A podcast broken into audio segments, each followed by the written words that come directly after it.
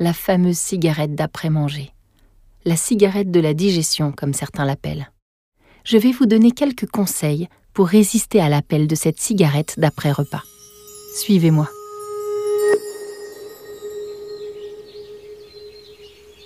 Pour commencer, je vous invite à repenser à cette couche pâteuse que la cigarette laissait sur votre palais et sur votre langue, à l'époque où vous lui obéissiez encore.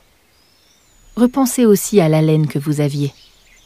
Quand vous vous projetez dans ces sensations désagréables, vous pouvez esquisser un sourire, car désormais, vous êtes libre.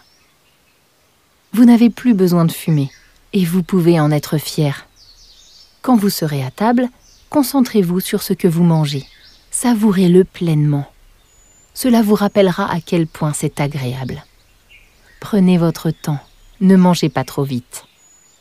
Une fois le repas terminé, vous pourrez vous réjouir.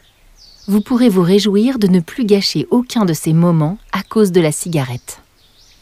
Vous observerez alors que cette étrange sensation qui vous pousse à croire qu'une cigarette faciliterait votre digestion, cette sensation disparaîtra très rapidement, en à peine quelques minutes. Et puis, soyez aussi attentif à votre sens du goût qui revient progressivement. Vous retrouverez des sensations que vous n'avez pas senties depuis des années. Ce sera extraordinaire. Le goût, vos sens, vous ne penserez bientôt plus du tout aux cigarettes d'après-manger. Vous profiterez aussi pleinement de vos repas. Soyez attentif au goût des aliments que vous mangez et ignorez votre petit diable quand il viendra vous solliciter après repas.